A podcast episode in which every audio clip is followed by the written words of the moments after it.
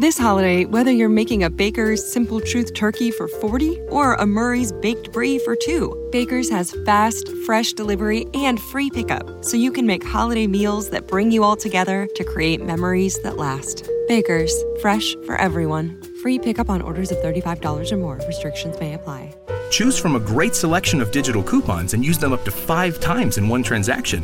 Check our app for details. Baker's, fresh for everyone.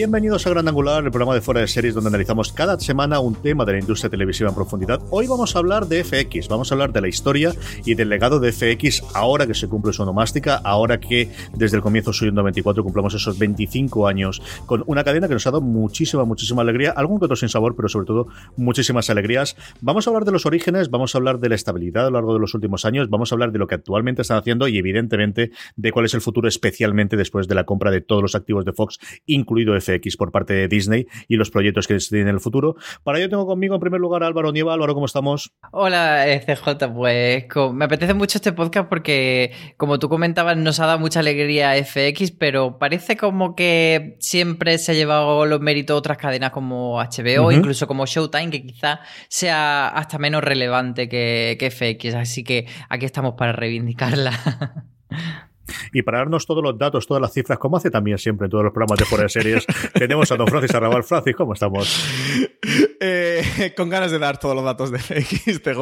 Pues con muchas ganas de hablar de FX. Yo estoy de acuerdo con, con Álvaro. No sé si queréis abrir el melón de si FX a día de hoy tiene mejores series que, que HBO o que es el, el, canal que mejores series nos está dando, pero desde luego sí que nos está dando muchas, si no el que más. Sí que nos está dando muchas. El responsable de éxitos recientes como Fossi Verdon o lo que hacemos en las sombras. Y eso, un, canal que, que, nos está dando mucha alegría. CJ, que sí, que me apetecía también a mí reivindicar que en Fuera Series todos somos muy fanses, que por este 25 aniversario que hizo el 1 de junio de este 2019 Hemos preparado varios podcasts especiales. Mañana además tenemos un top también de las mejores series de FX. Así que nada, con ganitas de hablar de este canal, que como no está en España como marca como tal, eh, a veces se nos olvida un poquito. Yo creo que sí que es bueno que lo reivindiquemos. 40 segundos Álvaro ha tratado Francis de hablar de Fossi Verdon. 40 segundos, lo tenía cronometrado.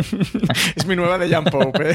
pero eso ya todos lo sabéis. No hace falta que yo os lo diga. Vamos a hablar de Fossi Verdon, vamos a hablar de muchas otras series que tienen. Lo primero, yo creo, Francis, que podemos empezar a comentar eh, es en la línea de lo que contaba también Álvaro, lo comentabas tú. Eh, a diferencia de HBO de Showtime, que son canales de pago premium, es el modelo que se llama en Estados Unidos, es decir, que normalmente en el paquete de cable y la gran mayoría de los usuarios americanos ven su televisión, ahora ha ido cayendo mucho en los últimos años, esa famosa cosa de cortar el cable de los últimos tiempos, pero durante los años 90, primeros del 2000, prácticamente todos los hogares americanos, la forma que tienen la, ver la televisión era a través del cable, a diferencia en España, que al final la televisión en abierto ha sido, y luego hasta cierto punto la llegada del TDT, ha hecho que evidentemente hay plataformas de pago y tenemos nuestras horas, nuestros telefónicas, nuestro Vodafone y similares, pero no llegan ni de lejos a las cifras tan absolutamente alucinantes que hay en Estados Unidos de 90 eh, cientos de millones de, hogares en el caso de Estados Unidos de tener eh, conexión a cable.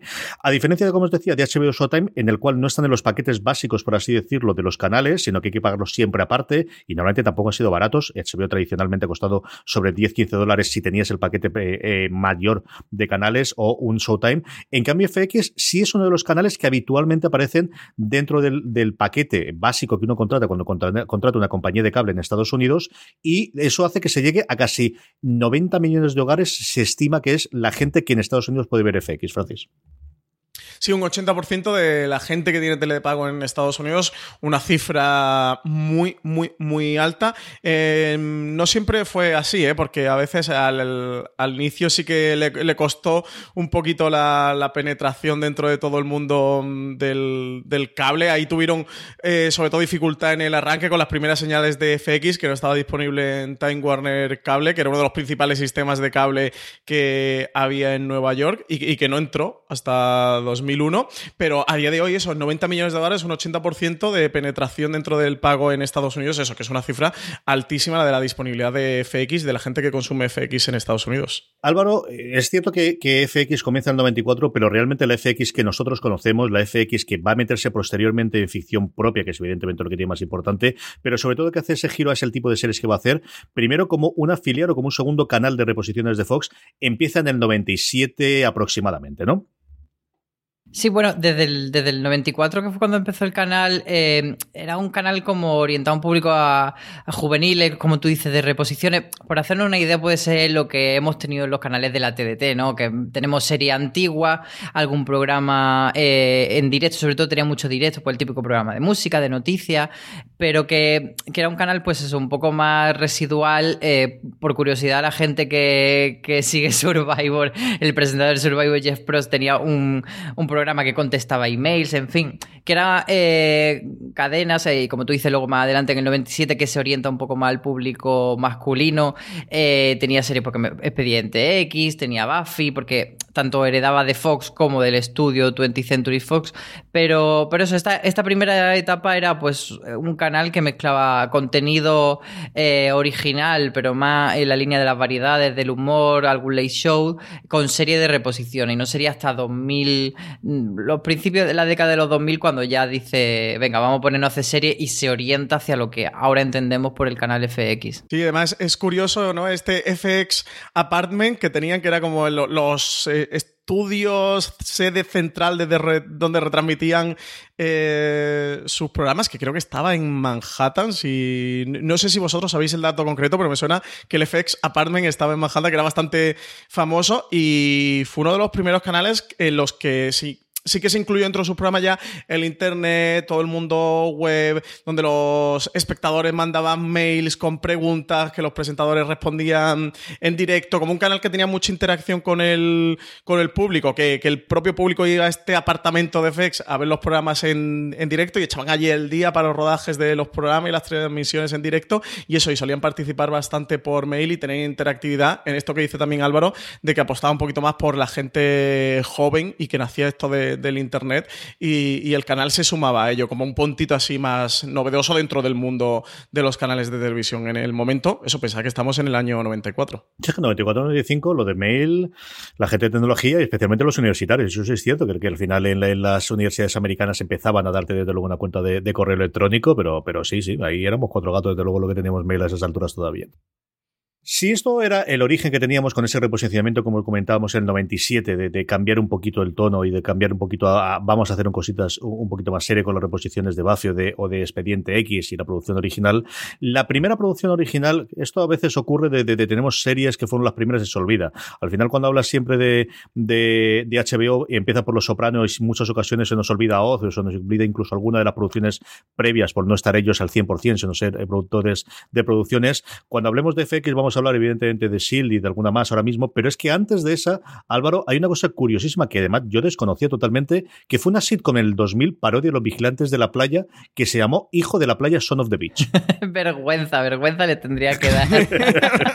son of, sí, John Landgraf esto. Son of a Beach, que además, eh, como podéis imaginar, el juego de palabras de, de, hijo de la playa, pero también de hijo de puta, y, y que a mí me resulta muy curioso eso, que se mantuviese 42 episodios en antena, tres temporadas con esta premisa que, no, que te da para más de los tres minutos que dura el tráiler. Yo eh, le recomiendo a, a, los que nos escuchen que eso, que busquen Song of the Beach en YouTube y que vean, pues eso, es, que es literalmente una parodia de Los Vigilantes de la Playa que tiene, no tiene mucha más chicha que los tres. Yo creo que, vamos, no me he visto los 42 episodios, ya te lo digo, pero no creo que, que tenga mucho más chiste que lo que puede contar el tráiler.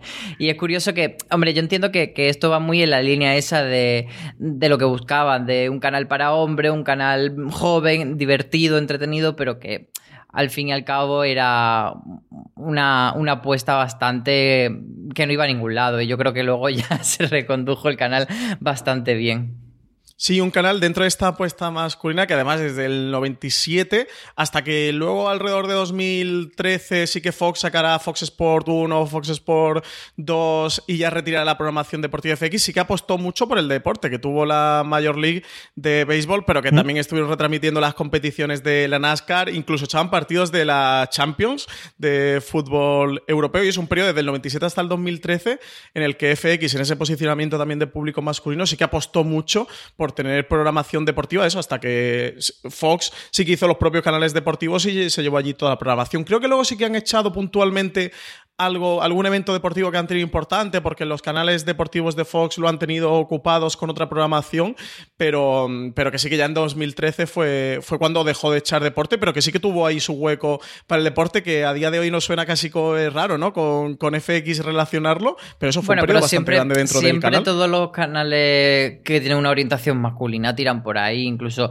tenemos que tener en cuenta que ahora también nos resulta un poco raro que HBO tuviese boxeo, pero claro, era lo que en su origen HBO, pues bueno, buscaba ese público como más diferente, masculino, etc. El público premium, ¿no? De pago, ¿no? De contenido, el contenido de pago y un contenido, eh, bueno, eso sí, de calidad, un, contenido que, cuesta mucho dinero y que si lo quieres, pues eso, tienes que, desembolsar una cantidad. Sí, que siempre el deporte pues es uno de los grandes tirones para el cable. Luego ocurriría algo similar también con las comedias, que muchas de ellas pasarían FX, el, canal hermano que le crearon hace unos años y cuyo futuro desconocemos totalmente por, completo, ahora con la compra de Disney. Pero bueno, si, yendo unos poquitos años delante, si al final HBO tuvo ese comienzo inicial mm, por la parte de drama, ¿no? Yo creo, yo siempre reivindico Senso Nueva York porque yo tuvo muchísimo peso, pero si al final nos vamos a la parte dramática con Los Soprano, con Deadwood, con Dos metros bajo tierra hasta cierto punto con The Wire, que es un poquito posterior su, su comienzo, si AMC lo tuvo por su lado con eh, con todo ese trío inicial alucinante de salida, como fue Breaking Bad, como fue Mad Men y como fue The Walking Dead. Algo similar tuvo en torno al 2000 al 2004, antes de que entre la figura importante de los últimos años, que es John Landgraf, que comentaremos, que estuvo en, las últimas temporadas, pero no en el origen, no en el principio de esa trilogía de series que realmente la que posicionó originalmente a F, que fue The Shield, Nip Tuck y Rescue Me, que quizás es la más olvidada de todas, Álvaro. Sí, porque mm, Rescue Me era bastante más convencional respecto a las otras dos. Al final eran tres series mm, de, género profesional que mm, sí que The Shield y Nip consiguen darle un giro más a The Shield a, los policías y Nip a los médicos y Rescue Me, que aquí además se, vio en varios canales de. Sí, aquí fue pues, Una temporada en TNT, sí. fue de estas series que ha ido dando rebote. Bueno, pues no era tan, tan rompedora, era un drama pues más, más convencional, con una parte familiar, una parte profesional. Y yo creo que The Shield sí que sería la que cambiase, la que pusiese en el mapa a FX a la vez que Nick Tack. Francis.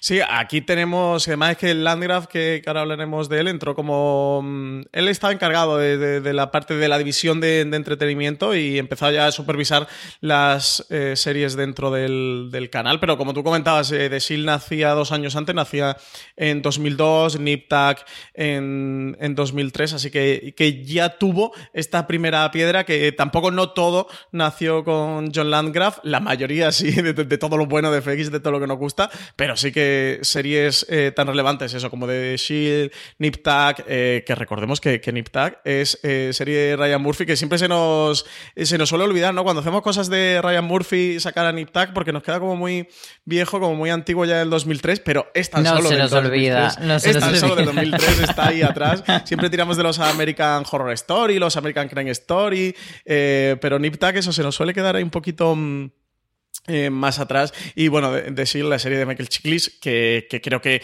que sí supone como esta piedra angular sobre la que se construye esta nueva FX, o nosotros como fuera de series, esta FX, y ya luego en 2003, con la posterior entrada de John Landgraf, muy centrada en series premium, en series de, alto nivel, con un estándar eh, de calidad muy, muy alto, y en el que fallan algunos tiros, pero que suelen ser los menos.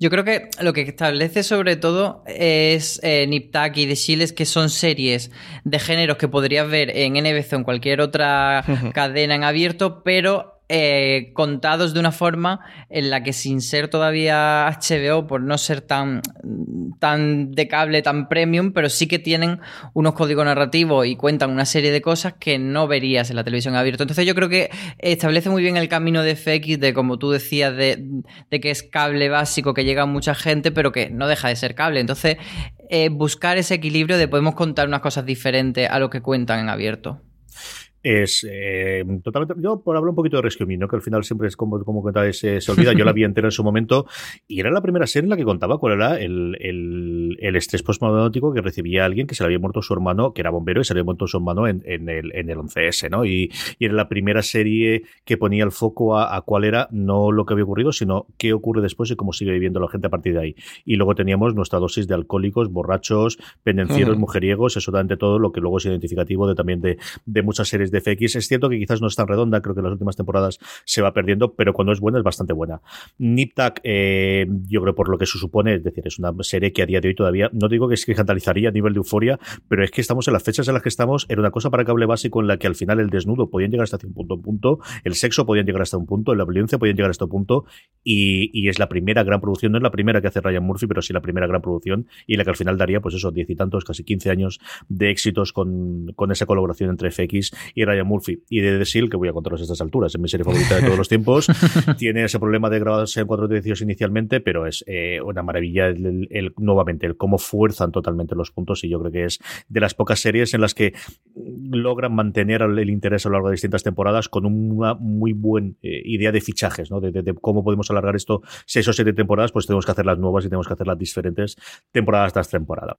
Sí, y es curioso, CJ, analizar estas tres series también ahora eh, con perspectiva, porque sí que las tres reúnen ciertas características y componentes de, de, lo que luego el canal ha ido marcando en sus diferentes series. Son series eh, que, como mm, comentaba Álvaro, se salían del molde, del parámetro del género que procedían, que eran mucho más arriesgadas, que tocaban temas que no se solían tratar en ese tipo de series y temas ya un poquito más tabús, donde la violencia mmm, era normalmente explícita, donde también tenían eh, contenido sexual, eh, como comentabas en, en NipTag, eso, señas de identidad de lo que a veces también eh, se ha remarcado dentro de HBO, ¿no? Como esos contenidos premium que FX ya lo empieza a tener en esta tríada de series, que eso sí que creo que es, son interesantes de ver y de analizar para comprender también el, la historia de FX, sobre todo la historia dentro de la ficción televisiva de FX. Y a eso añado, Francis, muy masculinas.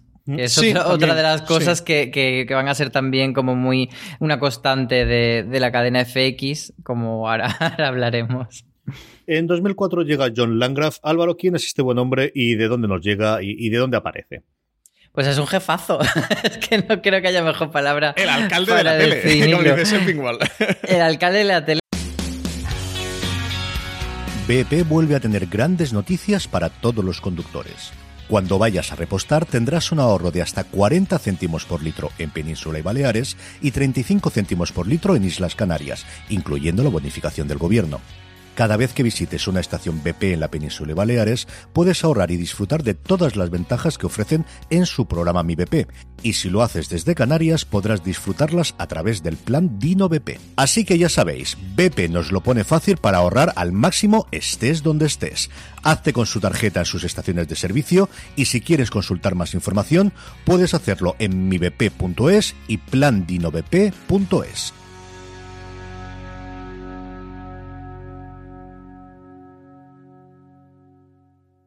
This holiday, whether you're making a Baker's Simple Truth turkey for 40 or a Murray's Baked Brie for 2, Baker's has fast, fresh delivery and free pickup, so you can make holiday meals that bring you all together to create memories that last. Baker's, fresh for everyone. Free pickup on orders of $35 or more. Restrictions may apply. Choose from a great selection of digital coupons and use them up to five times in one transaction. Check our app for details. Baker's, fresh for everyone.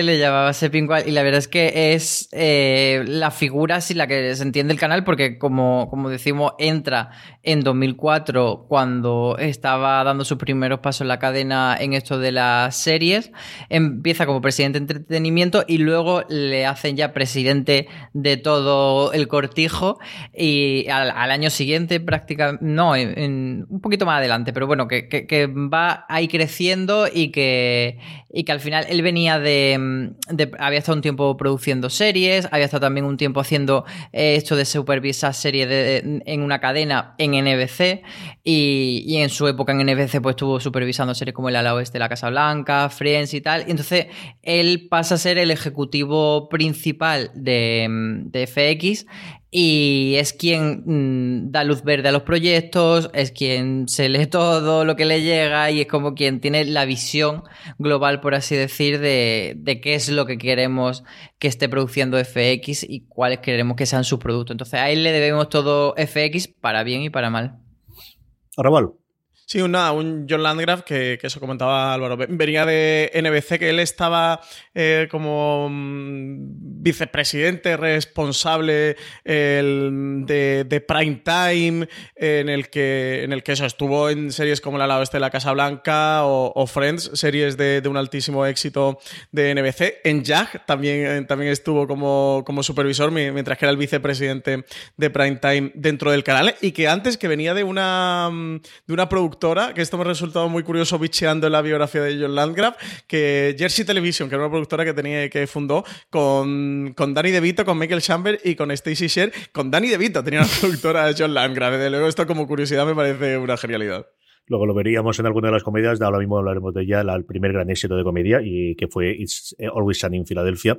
En Landgraf es un personaje adorado y alabado absolutamente por la crítica. Francis comentaba como, eh, yo creo que fue Sepping Walsh el primero que leí, pero al final es un mote general que le han puesto lo de Mayor of Television, del alcalde de televisión. En las dos presencias que suele tener anuales en la TCA, en las eh, reuniones que se tienen en verano y en invierno de todas las cadenas delante de la crítica y de los periodistas americanos y canadienses, eh, suelen ser pues eso, como si el, Papa fuese allí a, de repartir doctrina entre toda la gente. a mí tiene, pues eso, sus luces y sus sombras. Yo siempre le saco por meter un poquito el dedito del ojo y porque al final nadie es perfecto, que fue la persona que eh, descartó The Walking Dead, que el primera a la que se la propusieron antes de proponérselo a ABC fue a, FX y él no acabó de verlo, cosa que yo creo que se tiene que arrancar los pelos desde entonces hasta allí. Y luego otra cosa que me gusta mucho de lo que él sí que ha hecho, y, por alabarle, evidentemente, es em, no tanto cuando se pone a, pontificar, pero sí creo que tiene una cosa muy interesante de la que vemos muchos los periodistas, que es el servicio de estudio de FX. Si habéis visto alguna vez esos datos de cuántas series se están produciendo en Estados Estados Unidos, cuántas se producen en cable, cuántas se producen en las cadenas de streaming, cuántas se producen en canales generales. Lo normal es que todas esas estadísticas, si os fijáis al final en la, en la bueno, pues en, el gráfico que solemos reproducir todos los periodistas, suele venir de ese servicio de estudio de FX, que no de Fox, que no ahora de Disney, sino de FX, que él logró, eh, eh, encargó mandar y que, y que desde entonces es pionero, es de los poquitos que hay, que además de sus datos en públicos, porque sí que luego hay consultoras y asesorías privadas que cuestan mucha pasta que hacen esta analítica, pero que lo hagan de esa forma y normalmente siempre los datos en, la TCA, ese es John Landgraf, que al final es, bueno, pues la persona que ha tenido, por un lado, todas esas luces verdes a, todas las series que comentaremos ahora y luego esas relaciones personales, ¿no? Al final, muchas ocasiones, el, que ha mantenido durante mucho tiempo a Ryan Murphy, el que ha tenido a, bueno, a que Atlanta se pueda hacer las temporadas que se quieren hacer, las que vaya queriendo Donald Glover y su hermano y el resto de la gente, es por esa relación personal que cuando oyes Normalmente con los creadores de las series hablar de, las relaciones que tienen es, y, luego yo con John hablo diariamente y puedo hacerlo y puedo comentarlo, y esa relación cercana Álvaro que al final yo creo que los creadores es lo que también están buscando en el día de hoy en el que todo el mundo se pega y que dinero va a tener todo el mundo, pero que quieres pues ese respeto, ese acompañamiento y ese saber que tu producto al final lo va a cuidar quien lo vaya a emitir después, ¿no? Sí, porque como hablan los creadores, eh, o sea, se nota esto que tú estás diciendo, que da la sensación de que por mucho que sea una gran cadena, con grandes estudios, etcétera, etcétera, también hay como una parte de, artesanal, de el trato de tú a tú, de hablar entre el creador y la cadena y ver qué queremos producir y ver qué queremos hacer y cuáles son los ritmos de producción. También pasaba, por ejemplo, con Luis, que Luis ya murió por lo que murió, pero que antes de que muriese por el escándalo, no se sabía si iba a haber más temporada y yo eh, siempre decía, pues eso, que, que, lo que Luis quisiese, que vamos a ver, que haga una buena temporada, que es más importante que haga una buena serie, una buena temporada porque tenga ideas en vez de hacer pues episodios como churros porque lo que queremos es cantidad. Entonces, yo creo que eso es bastante importante para tenerlo en cuenta sobre cómo es la forma de, trabajar de John Landgraf. Aparte, también me interesa eh, lo que tú decías de, de que es muy personaje, de que él por así decir, va a, ser, va a ser un poco raro, pero podría ser un poco como Basile, que no es el ejecutivo, que no es el ejecutivo que es simplemente ejecutivo, sino que también es personaje y que cuando da una entrevista da muchos titulares. o José Miguel Contreras en su momento cuando estaba eh, llevando la sexta. E, son ese tipo de, de ejecutivos que, aparte de, hacer su trabajo, pues sirven como para que haya conversación en la industria en muchos sentidos. Y uno de ellos es, lo que tú comentabas, en analizar cómo se está moviendo la ficción. Y claro, cuando, cuando él hace estos estudios sobre cuántas series se producen, no lo hace simplemente por mostrar los datos, también intenta meter un discurso y él su discurso eh, va un poco enfrentado al sistema Netflix este de hacer una serie toda la semana y que da igual que esta sea buena y esta sea mala porque la semana siguiente tiene otra y la siguiente tiene 20 más. Él lo que está con ese discurso un poco reivindicando es hacer pocas series, hacer series muy buenas. Sí, él siempre va eso a sus paneles de la TCA. Suele ser foco de cámaras, ¿eh? eh John Landgraf, esto que le, que le da coño Sepping del alcalde de, la televisión, es tal cual. Un, eh, un Landgraf que lleva desde 2005 como presidente de, FX, del canal y de los canales eh, que tiene mm, adheridos FX. 15 añitos casi, cumple el, que el año que viene. Y aquí resulta curioso también alrededor de la figura de, de John Landgraf, de cómo cuando se hablaba de la absorción de FX por parte de Disney, con la compra de, Fox, de cómo decía qué iba a pasar ¿no? con la figura de Landra o alrededor de Landra, y de Disney decían, dice, no, no, si queremos en gran parte tener FX y comprar FX es porque queremos a Landgraf en nuestro equipo, o sea, que queremos que, queremos que sea de los nuestros, queremos eh, en la compra, casi que una de las líneas, uno de los, de los puntos del bullet point es que nos traemos a John Landgraf para nuestra compañía, nos lo traemos para The Walt Disney Company, porque es uno de los grandes ejecutivos de televisión que hay actualmente. Creo que se ha ganado un prestigio dentro de la industria y un respeto, eso, avalado por, eh, las series que, se, ha desarrollado el canal con él, cómo él ha ido transformando FX en lo que hoy día es. Sí que tiene algunos puntitos negros, como tú decías, CJ, con, con lo de Walking Dead, porque este se le pasó el segundo mayor fenómeno televisivo después de Juego de Tronos. Él lo tuvo en su cartera y se le, eso lo, dejó escapar. Finalmente lo cogió AMC, pero que desde luego es uno de los grandes ejecutivos de la tele y eso que sí que él suele tener mucha presencia, como dice Álvaro, que él suele dar bastante información, suele ser una persona interesante a la que, a la que entrevistar, porque sí que, que habla y él suele soltar bastante contenido de, la estrategia, eso hace estos estudios de la era del PIC TV, él siempre suele subrayar, ¿no? De cómo que en esta plena edad mm, dorada de la televisión, que quizás haya demasiada producción, es de los abanderados de que quizás está haciendo demasiado, y desde luego eh, no suele desaprovechar un micrófono para soltarle alguna pollita a Netflix. Sí, especialmente sobre la última batalla de los últimos dos años, él, especialmente con Netflix, es la de los números, la de que se dejen de tonterías y que digan los números que podemos cometer todos en, igualdad de condiciones y de que esto lo ven mucho, no, mucho cuánto es. Y en función de cuántos eh, abonados tengan, que nos digan exactamente cuántos son. Eso es la, la pelea que lleva desde luego los últimos, yo creo, dos añitos aproximadamente. Por seguir haciendo repaso, tenemos yo creo que tres eh, momentos importantes, eh, en mayor o menor medida, dependiendo de cómo llamamos, tres hitos históricos a lo largo de hasta que lleguemos al día de hoy. El primero es en el 2005, tiene la primera comedia que tiene un éxito, más allá de ese bueno, comentario inicial que teníamos, que es Is Always Sunny en Filadelfia, que es, bueno, pues si The Seal fue el emblema, al menos inicialmente, para el drama, y luego cogería el riendo, las riendas un poquito después, Hijos de la Anarquía, y lo veremos con ella. Always Sunny en Filadelfia sigue emitiéndose, pasó a FXX hace unos años, se ha emitido ya hasta su decimotercera temporada, lleva 13 temporadas, 144 episodios, está renovada de una para decimocuarta y es de estas series, Álvaro, que yo tengo que confesar que no he visto nunca. Sé que sale Dani De Vito, que lo comentaba previamente. sé que la gente que le gusta es muy, muy fan de ella, pero ahí me he quedado, hijo mío, nada de nada de más, ¿eh? Yo he visto episodios sueltos, pero sí, sí que la conozco un poco más colgados en Filadelfia, en esa infame traducción aquí en España. Y, es un poco.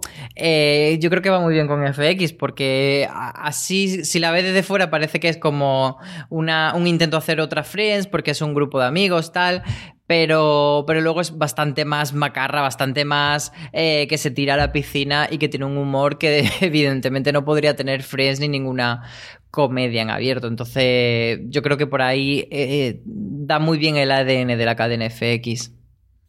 Dos años después, Francis, eh, hacen lo que comentaba precisamente Álvaro antes, de, intentar cambiar un poquito ese sesgo clarísimamente masculino, en tanto en intérpretes como en creadores que habían tenido previamente, y lanzan una eh, trilogía, tres series eh, con protagonistas muy, muy conocidas. Dirt de Carney Cox, lo primero que hace Carney después de dejar Friends, cambiando totalmente la imagen que teníamos de Mónica. The Riches con Mini Driver, y quizás la única que tuvo cierto recorrido, que tuvo cierto reconocimiento también en nominaciones de premios, que fue Damages con Glenn Close, que por el mismo tiempo, igual que dejaban de pasar de Walking Dead, dejaban pasar ese año Breaking Bad. Sí, aquí es un poquito el giro este de, FX de ir rompiendo ese target tan claro que tenían, de esa apuesta tan clara que tenían y abrir más el canal, deciden dar luz verde a estas tres series con protagonistas eh, femeninas. Yo creo que fue un acierto dentro de la estrategia de un FX que sí que se fue, que fue abriendo su target y, rompiendo ese hombre 1849 que, que, sí que ha llegado hasta nuestros días, que, que sí que es un canal con un target mucho más, más amplio y que ha dado lugar a voces tanto a nivel de creadoras como de protagonistas delante de las cámaras eh, femeninas. Y sí, esta otra que, recogió mm, AMC, que, que venía de, Sony Studios, y una AMC que tiene que estar también muy contenta con John Landgraf, ¿eh? que le dé un par de favores. Alguna contracaña sí lo tiene que pagar, sí.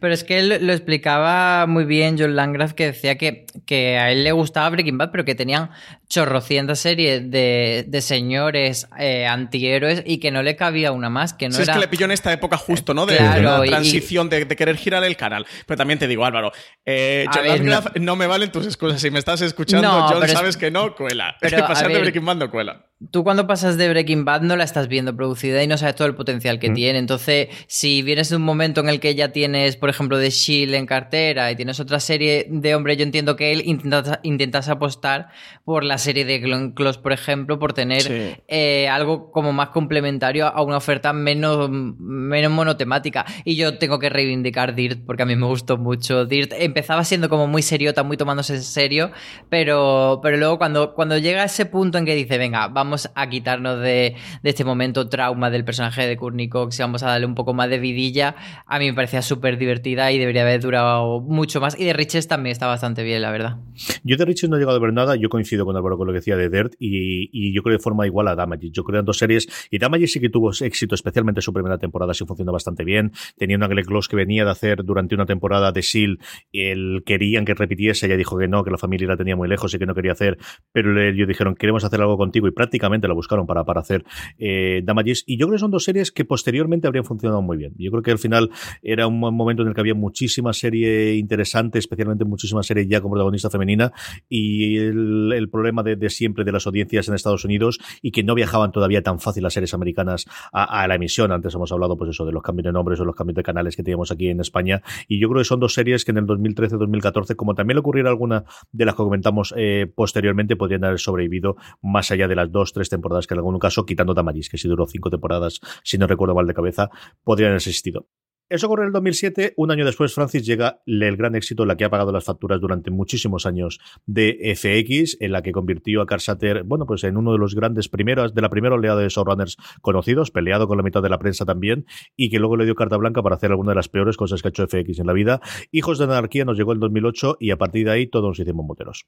Sí, eh, exitazo comercial eh, y también crítico que tuvo con, esta serie de, mm, de Satter, que creo que de, hecho que es el mayor éxito ¿no? de audiencia que ha tenido FX hasta hoy día, en promedio, en cuanto a promedio desde el primer episodio hasta que la serie acabó, creo que es el promedio más alto que tiene. Estaba alrededor de 5 millones de, espectadores por episodio. No sé si American Horror quizá mm. le podría, pero bueno, si, si no están ahí, ahí, porque sí, desde luego de su, de su serie más exitosa a nivel de audiencia, sí. Sí, eso estaba alrededor más o menos de, de 5 millones eh, por episodio en, promedio. Y, como tú decías, esta fue un poco la True Blood de HBO, ¿no? Esta serie que, mientras el, canal está viendo qué hace, cómo se enfoca em, y está virando un poquito, llega este Sons of Anarchy, que, es éxito a nivel de crítica, que le funciona bien a nivel de crítica, pero que a nivel de audiencia le, funciona genial y hace que, entre, que, el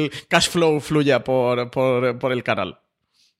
Tendríamos muchísimas series que se estrenan a partir de, ahí, pero yo creo que lo que tenemos que comentar sobre todo es que en 2011 llegaría American Horror Story y con ello uno de los grandes cambios que yo creo que analizaremos dentro de 10 o 15 años, ya no solamente lo que se hacía en FX, ya no solamente lo que se hacía en televisión, sino el modelo, un modelo de producción que la nueva tecnología va a favorecer, que el nuevo tipo de eh, poder captar actores a creadores, a directores iba a favorecer, la serie antológica en la que tenemos temporadas independientes pero que pueden tener relación entre sí, con actores que pueden tener relación pero que interpretan a otras personas distintas, que se saca de la chistera Ryan Murphy haciendo American Horror Story y que se repetiría posteriormente en Fargo, en American Crime Story, hasta cierto punto en Feud, aunque no sabemos si tendremos en segunda, también en Trash, que sería de alguna forma también el emblema, Álvaro, de los últimos años de FX. Sí, que es algo que hemos comentado muchas veces, que no se inventaron la serie de antología ahí, pero sí que se pusieron de moda y se han establecido como una forma de producir historias limitadas, pero que se mantenga la marca a lo largo del tiempo. Por ejemplo, hemos visto recientemente The Sinner, que era una serie que estaba pensada un caso de una temporada, pero luego tiene éxito y se dice, venga, vamos a ver cómo seguimos. Entonces, eh, desde luego, eh, esto de tener miniseries que si pueden ser, eh, si tienen éxito van a continuar, es algo que establece American Horror Story y más estos juegos ya internos de cambiar los actores de sitio y de, de crear intrahistorias. De hecho, la, la última American Horror Story Apocalypse creo que va para muchos premios como serie porque rescata personajes, ya no son pequeños guiños, sino que es realmente una continuación y entonces más serie que miniserie. Pero, pero sí lo establece como una de las grandes marcas de FX, porque luego tenemos Fargo, que, no es de Ryan Murphy, pero que, sí que hace pues esto mismo de, de, establecer una gran marca sobre la, dentro de la cual vamos a tener diferentes historias, pero todas con muchos elementos en común, American Crime Story, etcétera, etcétera. Entonces, es desde luego una de las señales porque además, eh, si te fijas, no ha habido tantas miniseries dentro de la historia reciente. BP vuelve a tener grandes noticias para todos los conductores. Cuando vayas a repostar tendrás un ahorro de hasta 40 céntimos por litro en Península y Baleares y 35 céntimos por litro en Islas Canarias, incluyendo la bonificación del gobierno. Cada vez que visites una estación BP en la península de Baleares, puedes ahorrar y disfrutar de todas las ventajas que ofrecen en su programa Mi BP. Y si lo haces desde Canarias, podrás disfrutarlas a través del plan Dino BP. Así que ya sabéis, BP nos lo pone fácil para ahorrar al máximo estés donde estés. Hazte con su tarjeta en sus estaciones de servicio y si quieres consultar más información, puedes hacerlo en mibp.es y plandinobp.es.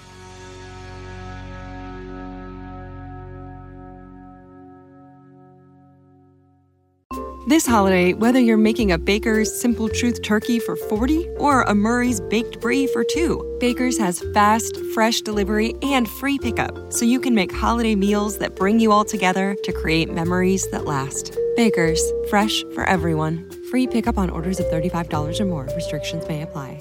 Choose from a great selection of digital coupons and use them up to five times in one transaction. Check our app for details. Baker's, fresh for everyone. De FX. O sea, como que, que se centra más, en vez de hacer miniseries como otras cadenas como HBO, por ejemplo, pues en este tipo de antologías.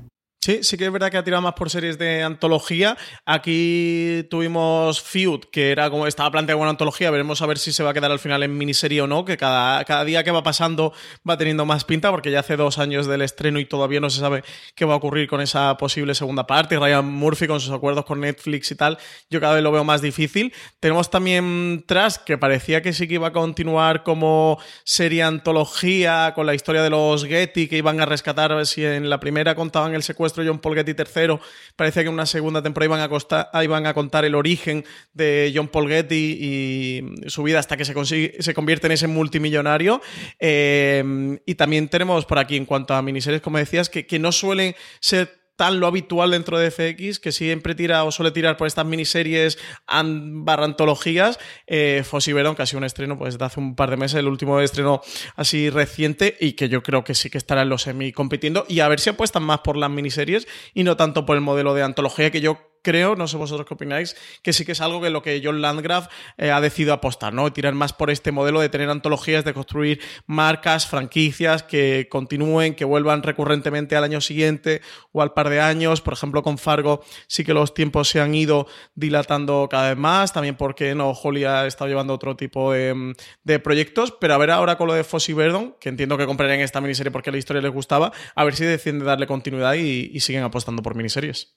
Sí es curioso el hecho de que las dos últimas series que al menos de inicio se plantearon como antología por temporada, que son Theory Trust, las dos tienen más pinta a día de hoy que se quede como miniserie una única temporada que como dos. Y como comentabas tú, que el siguiente, que es Fossy Verdon, que podría haberte lo planteado perfectamente de vamos a hacer parejas creativas a un modo feud, pero cambiando, ya que son parejas creativas y plantearlo de ese modo al principio, no. Se ha planteado simplemente como una miniserie y esta es la historia que queremos contar. Y eso sí que es un cambio hace dos o tres años, yo creo que lo habían planteado de dueto o mm, parejas o algo por el estilo, dos puntos Fossy Verdon. y eso no ha ocurrido en este caso.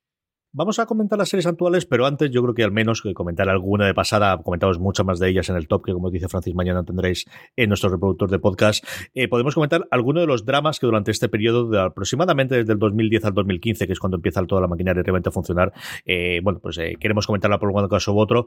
Álvaro, ¿cuál quieres destacar de, de, las que ha producido FX? Pues eso, en el periodo de 2010 hasta el 2017-18 aproximadamente. Pues yo es que no he sido muy fan de, esta serie porque la gran serie sería de Americans, que yo no la he seguido. También había una que tenía mucha, mucho tirón entre, entre los series que era Lights Out, que era una serie de boxeo, y otra de las más conocidas era Justify, pero yo a una serie mm, con un señor con sombrero de vaquero no me acerco, pero ni harto de whisky. Yo me quedaría con The Americans totalmente para mí de American sin duda dentro de todo lo que mm, de lo que han hecho. Eh, quitando de Bridge pero es que no he visto eso ya sabes que no he visto ninguno de los puentes ni los Bron Brown ni los Bridge ni nada. Creo que, que American sí que ha sido ese éxito que, tuvieron dentro de FX porque a nivel de público nunca rompió la barrera de convertirse en, en una serie popular en una serie mainstream. No consiguió lo que consiguió Homeland por ser una serie quizás eso de un, de un género muy similar y con un argumento similar, entre comillas, o salvando las distancias entre Homeland, sobre todo el primer Homeland, no, eh, el que fue derivando a partir de la tercera temporada, pero sí que le ha dado el éxito crítico y que ha tenido FX entre las nominaciones de los Emmy y que, cada vez que salen nominaciones de los Emmy o de los Globos de Oro, FX fuera de los tres primeros canales, como ha sido la última ediciones, en cuanto a nominaciones, y esto de American sí que se lo ha dado en gran medida. Yo he visto todas las que tenemos aquí, que lo en el, show note. Yo recuerdo Lights Out y gustarme muchísimo, igual que Terriers. En los dos casos, dos series con vocación de tener varias temporadas porque se quedó solamente en una. Precisamente yo creo que cuando se estrenaron. Yo creo que se llegan a estrenar 2013 o 2014 ya con una posibilidad de vender posteriormente a Hulu o a Netflix o a otra plataforma de streaming los derechos, yo creo que habrían aguantado más temporadas. Tyrant yo creo que fue un, fracaso. De hecho, me sigues alucinando que tuviese más de una temporada. Y luego yo, por poner el foco en la peor de todas, que es el, ejecutor bastardo de Bastard Executioner o el verdugo bastardo, porque yo creo ejemplifica muy bien qué ocurre cuando a alguien le das una libertad total y absoluta. Y cómo al final eso que se dice de sí, sí, hay que dar libertad al creador, pero la cadena también tiene su peso y cuando la dualidad funciona muy bien es cuando mejor funciona. Y al final, el verdugo bastardo o de Bastard Executioner fue lo que eh, Carl Satter, venido del éxito de Hijos de Anarquía, quiso hacer y aquí nadie le puso absolutamente nada, como tampoco le ponían a Louis, pero Louis al final costaba cuatro duros y lo hacía en su ordenador y ya está. Aquí fue una producción de gastarse muchísimo dinero, que es la única vez en la que yo a Satter le he dicho sí, es mejor cancelarla. Entonces, yo siempre he confesado que es de los pocos pilotos o de los pocos episodios que tuve que quitar a mitad. Yo recuerdo perfectamente estar en el sofá con mi mujer y mira que nos gustaba. ¿eh? A mí me gusta Hijos de la Anarquía. Lorena ya es una cosa por demás, es una de sus series favoritas, de sus tres, cuatro series favoritas. De hecho, a mí las últimas temporadas me venían menos y ella la veía religiosamente todas las semanas. Y mirarnos en torno a los 40 minutos de, qué es esto, qué estamos haciendo y quitar el episodio. De verdad que es algo que yo creo que yo creo que me he salido del cine una o dos veces en mi vida y creo que este de los pocos episodios que he tenido que quitar a mitad y decir no me interesa absolutamente nada, no pienso ver nada más. Eso fue eh, el ejecutor bastardo. Y luego en comedias, que, que es cierto que FX, pues igual que ocurre con HBO, igual que ocurre con el resto de las cadenas, las olvidamos alguna, pero oye, que, que incluido ese, ese It's Always Sunny en Filadelfia, que sigue manteniéndose a día de hoy, que es la serie más longeva que tiene, Álvaro tienen un montón, pero que un montón más, ¿eh? Yo, mira, aquí tengo el corazón un poco raro porque con Luis me pasa que es una serie que me ha gustado mucho, pero después con todo lo que ha venido, el recuerdo como que se te hace un poco más agridulce, sobre todo cuando determinados episodios que se trataban cosas que luego, mm, si, la, si conoces lo que había detrás, se hace como más bola procesarlo. Así que me voy a quedar con Wilfred, que es una serie que protagonizaba el Ayagud, que veía un perro y que era muy divertida y un poco loca. Y a mí me parecía como muy adorable allí el Ayagud. Bueno, siempre, siempre lo es, pero esta serie en Wilfred me gustó bastante. Gracias. Es curioso lo de. Mm, volviendo ahora, vuelvo a comer, pero por lo de Bastard Execution, en lo que comentabas, que, aquí es otro tirón de orejas más allá de lo de Walking Dead y Breaking Bad que, hemos comentado antes. Para John Landgraf, porque sigue eso. Después del éxito de Sons of Anarchy, le dio libertad absoluta a Carsater, hizo este Bastard Executioner. Ahora está con un spin-off precisamente de Sons of Anarchy, como es Mayans MC, y que parece como Carsater, ¿no? Que se ha ganado el respeto que tiene David Simon en HBO, lo tiene Carsater siendo dos creadores tremendamente diferentes, pero digo, en cuanto a la figura que juega dentro del canal, quizás eh, creo que Carsater en FX es lo más parecido a David Simon en HBO, en el que sí que Landgraf le, permite hacer ese proyecto que, a él le apetece, que, a él le interesa, que quiere sacar adelante. Un Mayans MC que tampoco está funcionando demasiado bien. Sí que tiene segunda temporada, no está cancelada, pero que va ahí un poco a tirones, ¿no? Eh, no, quiero hacer un chiste fácil con el combustible de las motos, pero parece que, sí que se le está creo Que, ¿eh? más es, o sea, no lo veo tanto como Debbie Simon, igual eso sería más Ryan Murphy, lo veo más como, ya te hemos dejado hacer tu, cosita esta de señores disfrazados y con, con Ed Sheeran por allí, ahora hazme otra vez lo que sabes hacer, hazme otra vez una cosa de moteros, que aunque no funcione tanto como la primera, bueno, por lo menos vaya, vaya un poco a rebufo. Vaya ahí. Y yo en cuanto a comer así que bueno, ya sabéis que me quedaría con Luis. Tengo el mismo debate que lo de, mm, lo de Álvaro. Siempre me, planteo estas cosas y verá que es muy difícil eh, de separar. Pero bueno, yo al final he decidido separar em, creador de serie y no penalizar a la serie en la que trabaja mucha más gente que Luis. Aparte de que Luis, eso sí que es verdad, que, que Luis y que en, la serie Luis lo hacía todo, guionizaba, protagonizaba, eh, producía, dirigía, hasta montaba los episodios. o sea que es, que... muy creador total de Luis. Claro, no, es, como si dices House of Cards lo puedes separar de Kevin Spacey, o sea, la serie de Louis era Louis. Es muy Louis y Kay, sí, Louis, pero la serie es maravillosa y yo creo que sería una auténtica faena para espectadores de historia de televisión que nos cargáramos la serie por lo, por lo que ha hecho eh, Louis y Kay, que es una sinvergonzonada, pero la serie sí que es una auténtica maravilla. Yo, todos sabéis, porque yo siempre hablo de ella, que es una de mis series favoritas de, de la historia, así que la putada que me hizo fue muy gorda.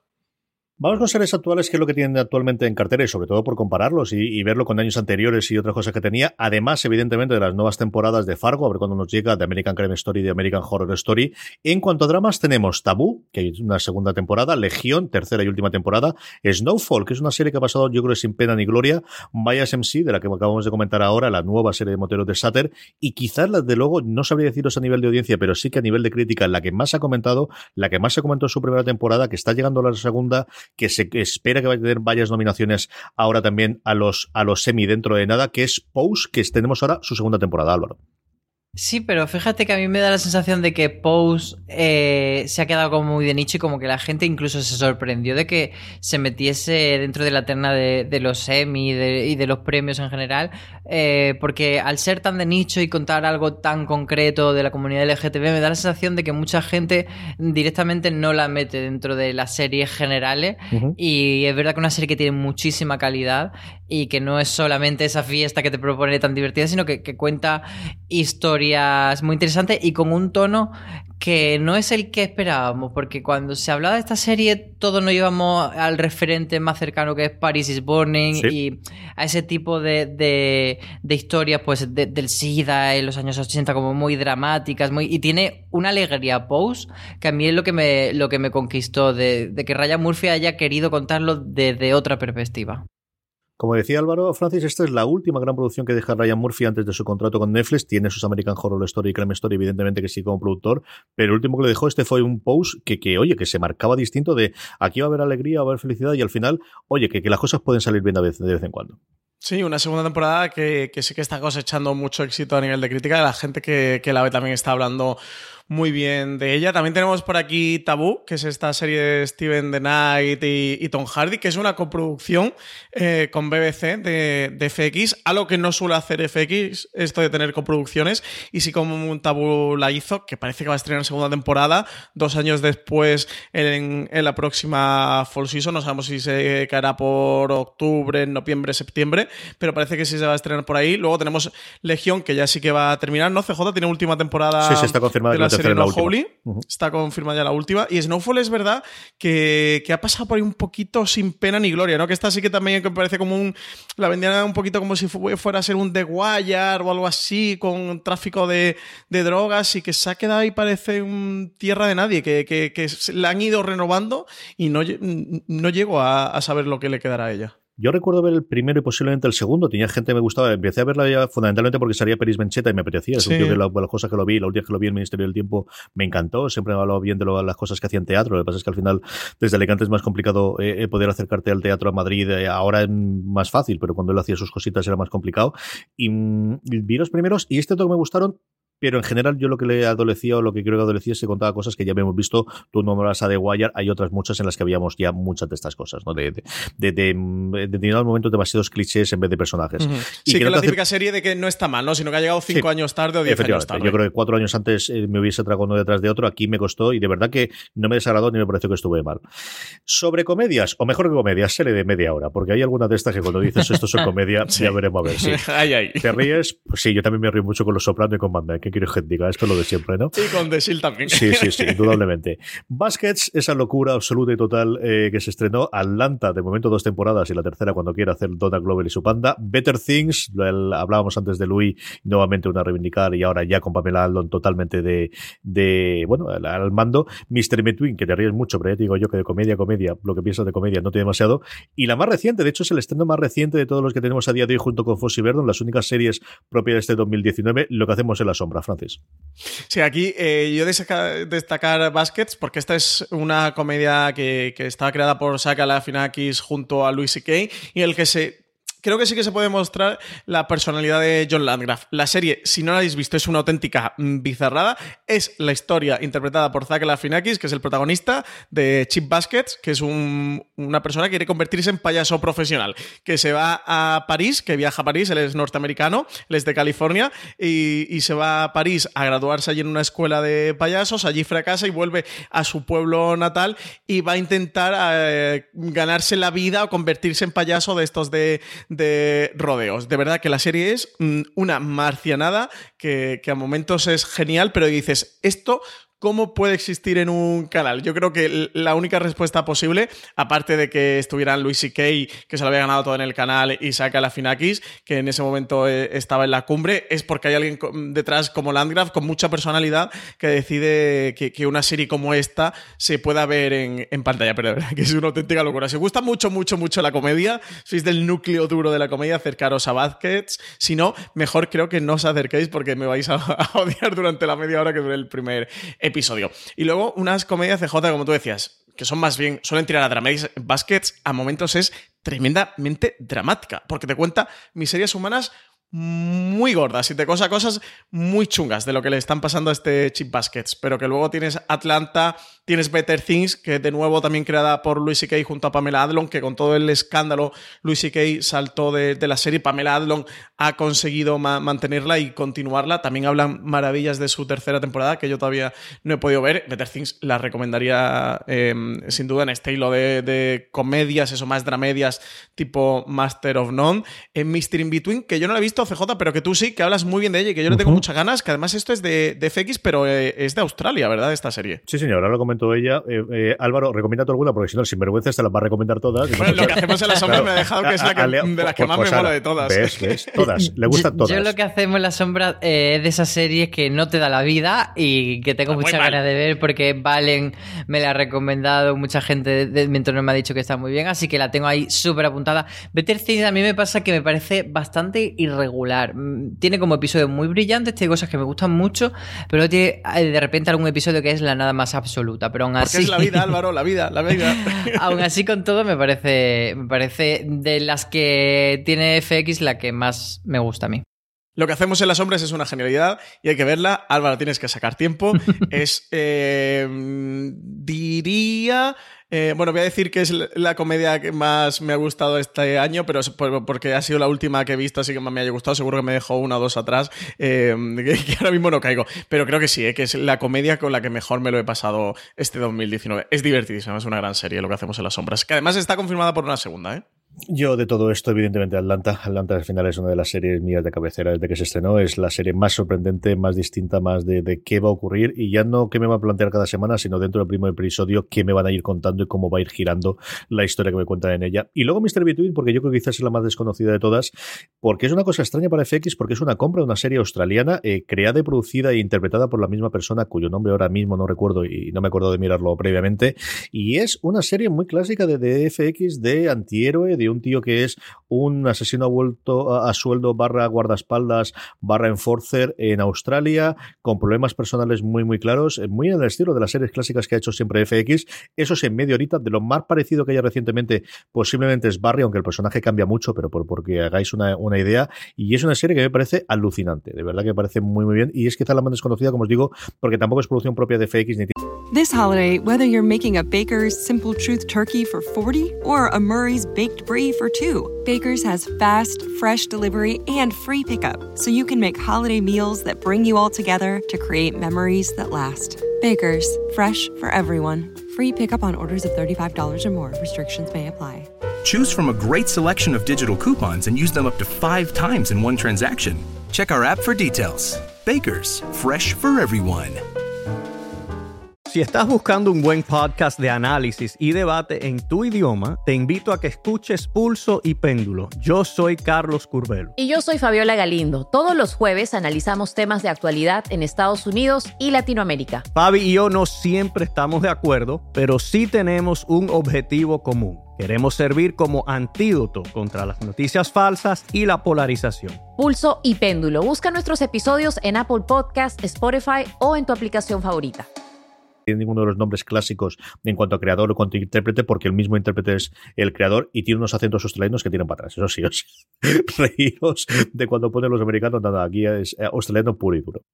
Nos falta hablar del futuro, de las series que ya hay, pero yo creo que antes de eso tenemos que hablar, evidentemente, el siguiente granito en el, en el mundo de FX, que ha sido la compra de ella junto con el resto de los activos de Fox para incorporarla a Disney.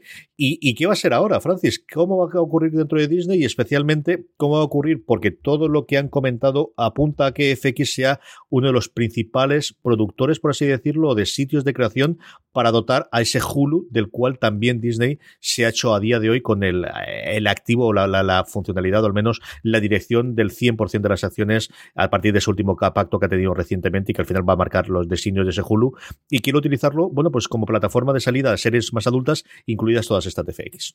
Pues sí, a ver qué ocurre. Lo que sabemos es justo lo que tú has dicho, al menos públicamente o por medios norteamericanos o por declaraciones de alguien de Disney o de FX como Landgraf, no sabemos mucho más. Estamos todos un poquito expectantes qué va a ocurrir.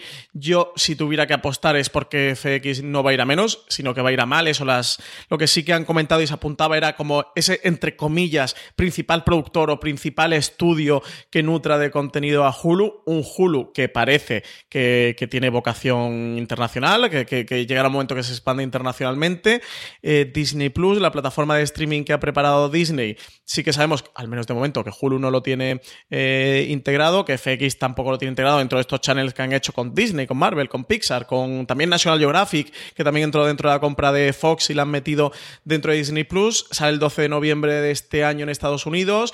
Durante el primer semestre se espera que llegue a Europa Habrá que ver dentro de esa Europa occidental que ellos llaman cuando nos toca a, España y a partir de ahí a ver si desvelan un poquito de los planes de expansión internacional de Hulu. Yo, si tuviera que apostar eso, creo que lo que están esperando es, oye, vamos a lanzar Disney Plus, vamos a dejarle su tiempo y su espacio también en los medios y que se hable de Disney Plus. Cuando ya tengamos lo de Disney Plus lanzado en Estados Unidos, lanzado en Europa y un poquito consolidado dentro de ese plan de expansión internacional que tienen también con Asia, con Latinoamérica, ya empezaremos a hablar de Hulu, pero primero vamos a, la, barrera que tenemos con Disney Plus y a partir de ahí a ver qué pasa. A mí me parece lógico con la trayectoria que ha demostrado FX y que está demostrando con sus series, con las palabras de Disney que siempre han, echado sobre John Landgraf y, de, la alta estima que, lo tienen, eso pues que sea, que se mantenga como canal norteamericano y que luego sus series pues vayan, viajen internacionalmente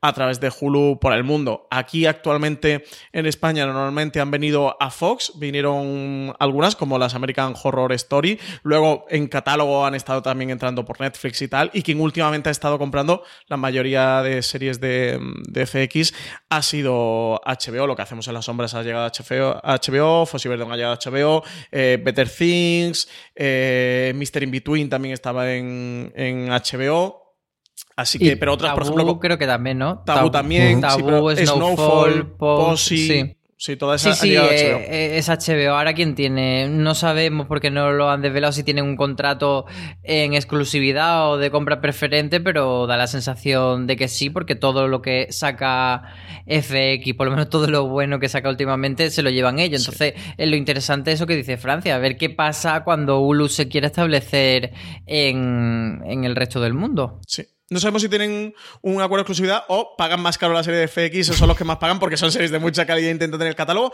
Porque sí que Legión o Atlanta las tenía Fox en España. Em, sí, porque también depende de, quién sea el estudio. O sea, que ahí no es solamente la cadena lo que importa, pero da la sensación de que, de que sí que hay algún tipo de acuerdo marco o lo que sea. Sí. sí. Así que a ver qué ocurre eso. Con Hulu yo entiendo que, igual que la bandera de, este Disney Plus están siendo las marcas de Star Wars, las marcas de Marvel, las marcas de, por supuesto, el catálogo Disney, que la bandera de Hulu en su expansión internacional sea FX, más allá de un Handmaid's Tale o series así que ha creado que pueden ser bandera, o incluso eh, The Act, esta serie con, Patricia Arquette, que aquí en España llega a través de Stars Play, porque Hulu no está ahí, es quien ha adquirido los derechos, que su bandera sea FX tendría todo el sentido. Y conociendo más o menos cómo funciona Disney en este tipo de estrategias, lo vería lo más lógico.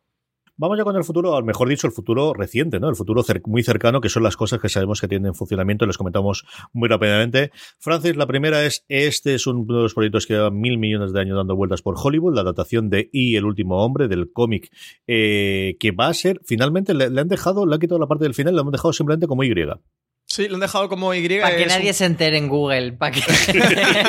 han dicho, ¿cuál es la regla del SEO? Pues venga, vamos a cargárnosla. Y, serie. Wikipedia, a ver qué dice Google. Sí, sí, a ver qué ocurre. Eh, yo esta le tengo ganas a CJ. De hecho, es de los proyectos de series que más tengo de ver en general, aunque cada vez me da un poquito de más miedo porque es un proyecto que ha dado varios tumbos, que, mm, a veces va para adelante, a veces se congela, eh, le cambian el nombre, le cambian esto, le cambian lo otro, hay actores, luego se caen, luego viene otra gente. Eso es un proyecto mm, que, ha dado varios tumbos. Es adaptación de un cómic de la línea Vértigo dentro de la editorial de DC, creado por Brian Bowen. Ya sabéis, los que me escucháis, que Brian Bowen es de mis autores, de mi guionista de cómics favoritos. Y a ver qué pasa con este ICJ, la historia. Eh, a ver sin spoilear de destripar mucho, va sobre un virus, algo que ocurre en la humanidad, que de repente eh, mueren todos los hombres y queda solo este último hombre, queda este y el último hombre, eso, y queda, bueno, un mundo dominado por, mujeres en el que solo quedan mujeres, y a partir de ahí pasan muchas cosas. Es una serie de, ciencia ficción, eh, o en el cómic, un cómic de ciencia ficción, eh, que es muy, muy interesante y muy entretenido, y a ver qué hacen con esta serie de televisión. Espero que la veamos medio pronto. Que es una serie que a priori no le pega mucho FX, pero yo creo que la estrategia es un poco hacer lo que hicieron con Legión, de, que en aquel momento era mm, no nos pega una serie de superhéroes, pero vamos a hacer una serie de una vuelta muy grande. Claro, haciéndola a nuestro estilo. Entonces, y el cómic lo da, un poco ¿eh? por ahí. O sea que sí que habiendo leído el cómic, no he llegado a leer la totalidad porque son muchísimos números, tengo he leído solo los primeros tomos, pero leyendo el cómic, o sea, si la gente ha leído el cómic sí que entiendo el encaje de ahí dentro de FX y veo más o menos, puedo intuir eh, someramente por dónde quieren tirar y sí que creo que si la hacen bien puede ser una de las grandes series de FX. Álvaro, eh, FX siempre se está, bueno, se ha caracterizado por, cuando tiene un creador eh, seguir apostando por él, pero también con los intérpretes. Tiene intérpretes que recurrentemente han ido saliendo en sus series y uno de ellos, que lo vimos en Fargo recientemente, como es Martin Freeman, va a protagonizar una de sus futuras series que se llama Breeders. Sí, es una serie que mm, no hay demasiada información, pero bueno, parece que apunta todo por más por el drama y por ver em, a tratar la, paternidad desde el punto de vista del personaje de Martin Freeman. Así que a ver qué nos ofrece. Pero es de esas series que, sabemos que llega para el año que viene y que tendrá 10 episodios y poco más hay por ahí que rascar. Otra cosita que tienen, eh, Francis, es Crime Town, un podcast que funciona extraordinariamente bien. Fue la primero hace un par de añitos de la oleada de eh, True Crime en, el formato podcast, que va a ser adaptado y además adaptado por el equipo que originalmente llevó de Jinx a HBO. Sí, está, cuéntanos un poquito, que tú eres más el especialista en podcast americano. ¿Este te lo has llegado tú a escuchar? Yo escuché alguno de los primeros, porque es cierto que al final cuento una historia pues, de la que me gusta a mí, que es en Rhode Island, en Nueva Inglaterra y en Providence, y sobre todo yo creo que más conocida por, por el efecto final por el que tuvo, es lo que os comentaba previamente. Es una de los primeros que empezó a ver, ahora hay una oleada absoluta y total del True Crime en Estados Unidos, hasta el punto de que Apple por primera vez en 15 años va a cambiar las categorías en las que se clasifican los, los podcasts, van a hacer una de ficción y uno exclusivo de True Crime. Va a tener una categoría a primer nivel que directamente se llama True Crime de la cantidad de cosas que se están produciendo. Es también significativo que Spotify, junto con las compras que hizo de compañías, una de las que hizo era una productora de podcast especializada en hacer cosas de True Crime. Y como os digo, habla sobre el crimen organizado y la corrupción municipal en Providence, en, Rhode Island, en la capital de, Rhode Island. Y lo más curioso de esto es, como os digo, que el, los eh, hosts del, podcast que crearon originalmente de Jinx, eh, la que de alguna forma puso el pistoletazo de salida para la del True Crime, en este caso en el audiovisual, bueno, pues está detrás. ¿no? Tenemos también a Ted Medfield en, en la producción.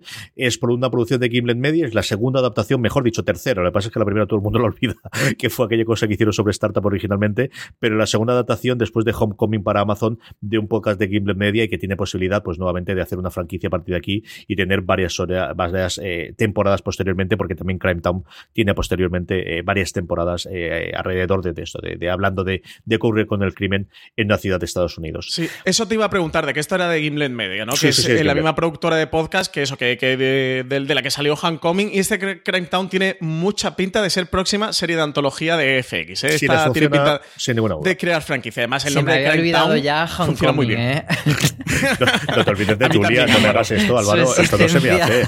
Esto no se hace. Álvaro, si te sirve de consuelo, a mí también se me ha olvidado. Hace como, ay, la de Julia Robert, que eso existía. Pantallazo azul. Julia Robert tenía una serie de televisión. en cuatro tercios. Álvaro, háblame de esta cosa de Carmen María Machado, de la dotación de los relatos suyos, Herbodio and Other Parties, que esta es la que más me ha llamado la atención de todos los proyectos futuros que tiene FX.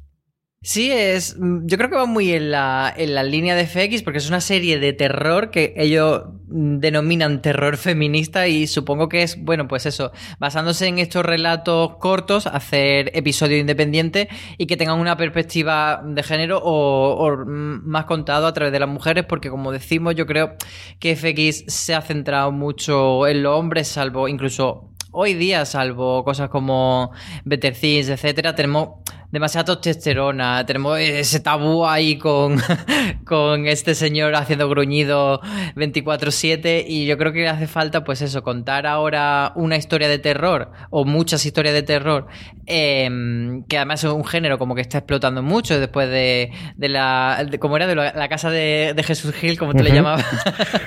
La caída de la casa Gil. Es que, es que la casa no puede ser. La casa Gil, la casa Gil. pues después de, tanta, de, este boom del terror, y yo no creo es el que. Pionero, la casa Gil y no es el pionero. que hace falta eh, este, esta otra perspectiva. Así que yo tengo mucha curiosidad a ver cómo lo aborda FX, la verdad. Sí, señor. Y terminamos. Y aquí también hay un proyectito, CJ, que es este de A Christmas Carol, que mm, en los que está detrás Steven Knight y Tom Hardy, que ya tienen contraserie en FX, que es la de mm, que la de Tabú, que, es una miniserie de fantasía que va a adaptar el cuento de título homónimo de Charles Dickens. Vamos a tener aquí a, Guy Pearce haciendo de Mr. Scrooge y a Tom Hardy también como protagonista. A ver qué sale de esta serie, que se espera que se estrene esta Navidad de 2019. También está Andy Serkis haciendo como no, de un bichete CGI que va a ser el fantasma de, la Navidad. Y a ver qué tal, oye, a mí me parece algo curioso. Pereza Tom Hardy, Francis. a mí es que Tom Hardy. me mola. Yo Tom Hardy con siempre que le tapen la boca y, gruña, como en Mad Max o en Batman, yo, yo compro siempre Tom Hardy gruñendo. De hecho, en Tabú no lleva ninguna máscara y gruñe igualmente, no tiene ya ningún problema de no llevar máscara para gruñir. A mí me mola Tom Hardy, ¿eh? Yo entiendo que de pereza, pero a mí me mola está muy bien, pero digo yo que nada me ha traído. Cuéntame, Francis, y con esto terminamos lo que conocemos a día de hoy sobre las futuras posibles temporadas eh, próximas de Fargo, su cuarta temporada, y lo de Ryan Murphy. ¿Qué sabemos a día de hoy tanto de American Horror Story como de American Crime Story? Pues de Fargo, que, es curioso esto que ha ido ocurriendo con Fargo. La, la, primera temporada se estrenó en abril de 2014, la segunda se saltó a octubre de 2015, se fue seis meses más tarde. Ya la tercera se fue a abril de 2017, año y medio, y cada vez van aumentando, van como de medio año en año, eh, medio año. Pues si la tercera se estrenó en abril de 2017, eh, ya la cuarta nos espera que se estrene hasta 2020. Parece que también primavera eh, 2020, a ver si llega. Eh, han fichado a, Chris Rock, que, va a ser el protagonista, es el cabeza de cartel. La, serie está ambientada en los años 50, en Kansas City, donde va a haber dos comunidades migrantes que, se van a enfrentar. Por un lado vamos a tener a una comunidad de italianos y por otro lado a los afroamericanos que llegan a Kansas huyendo de Jim Crow en, en el sur y a ver qué tal, qué ocurre con, esta cuarta temporada de Fargo, si, si, llega a funcionar con Chris Rock, si tenemos una quinta, y yo para hablar de Ryan Murphy, siempre teniendo a Álvaro Niva en un podcast, se lo dejo a él. a ver, yo la sensación que tengo con Ryan Murphy y FX es que él está en un proceso de stand-by. Lo que él se aseguró eh, cuando fichó por Netflix era que podía seguir haciendo la franquicia y las series que ya tenía abierta pero viendo que se han quedado tanto Feud como American Crime Story bastante ahí en, pausa, me da la sensación que él ha decidido centrarse en establecer la nueva marca que tiene mm, pensadas para, para, Netflix como The Politician y que luego volverá a, las cosas de FX. Sí que mm, tenemos temporada de American Horror como siempre en el mes de septiembre-octubre, en este otoño que viene, que esta vez parece que va a tirar un poco por el tema de slasher en los años 80 tal. Mm, yo creo que, va a ser como un poco más divertida eh, y, le tengo muchas ganas, pero eh, lo que sí que está claro es que la temporada 10 podría ser su última y de no solo de él, sino del equipo que siempre ha ido llevando la serie y que a partir de ahí a ver qué hace FX si lo deja en manos de otra persona o termina la franquicia, pero bueno, por lo menos esta temporada 10 la tenemos asegurada y quizá alguna más. Pues con esto hemos terminado este gran angular de hemos dedicado a la historia y al legado de FX al futuro reciente, vamos, cercano, perdóname, no manía con un futuro reciente, el futuro cercano que tengamos de, de, FX, mucho más contenido sobre, dedicado a este 25 aniversario de la creación de FX en nuestro canal de podcast, como comentamos previamente, mañana mismo tendremos ese top de las 10 mejores series de toda la historia de FX, mucho más contenido en fuera de series.com. Álvaro Nieva, muchísimas gracias por haber estado en este programa con nosotros. A ti, como siempre. Don Francis Arrabal, hasta el próximo programa. Hasta el próximo. Yo creo que le hemos hecho suficiente peloteo a John Landgraf como para estos tres que estamos aquí nos dé algún puestecito en FX, ¿no? Para que nos lleve a algún lado. Para que nos lleve algo, yo creo que sí, un viajecito por allí a los estudios, una visita guiada. ATX, algo de esto, sí. Claro, un póster firmado de, de, Legión para ti, CJ que te gusta, de, de, American Horror para Álvaro, por Ryan Murphy. Yo de Noah Hawley también uno de Fargo. Yo creo que algo nos hemos ganado. Yo se lo dejo ahí a John por si nos está escuchando. Sí, señor. Y si no, alguno de los asistentes de John, que también tiene que ser muy agradable. Y yo con Ryan Murphy también, ¿eh? yo no tengo ningún tipo de problema. A todos vosotros, como os decía, mucho más contenido en nuestro canal de podcast, allí donde escuchéis podcast, en Apple Podcast, en iVoox, en Spotify, buscáis fuera de series, os podéis suscribir y tendréis contenido cuatro días como mínimo a la semana. Mucho más información, artículos y críticas en fuera de series.com. Gracias por escucharnos y recordar, tened muchísimo cuidado ahí fuera.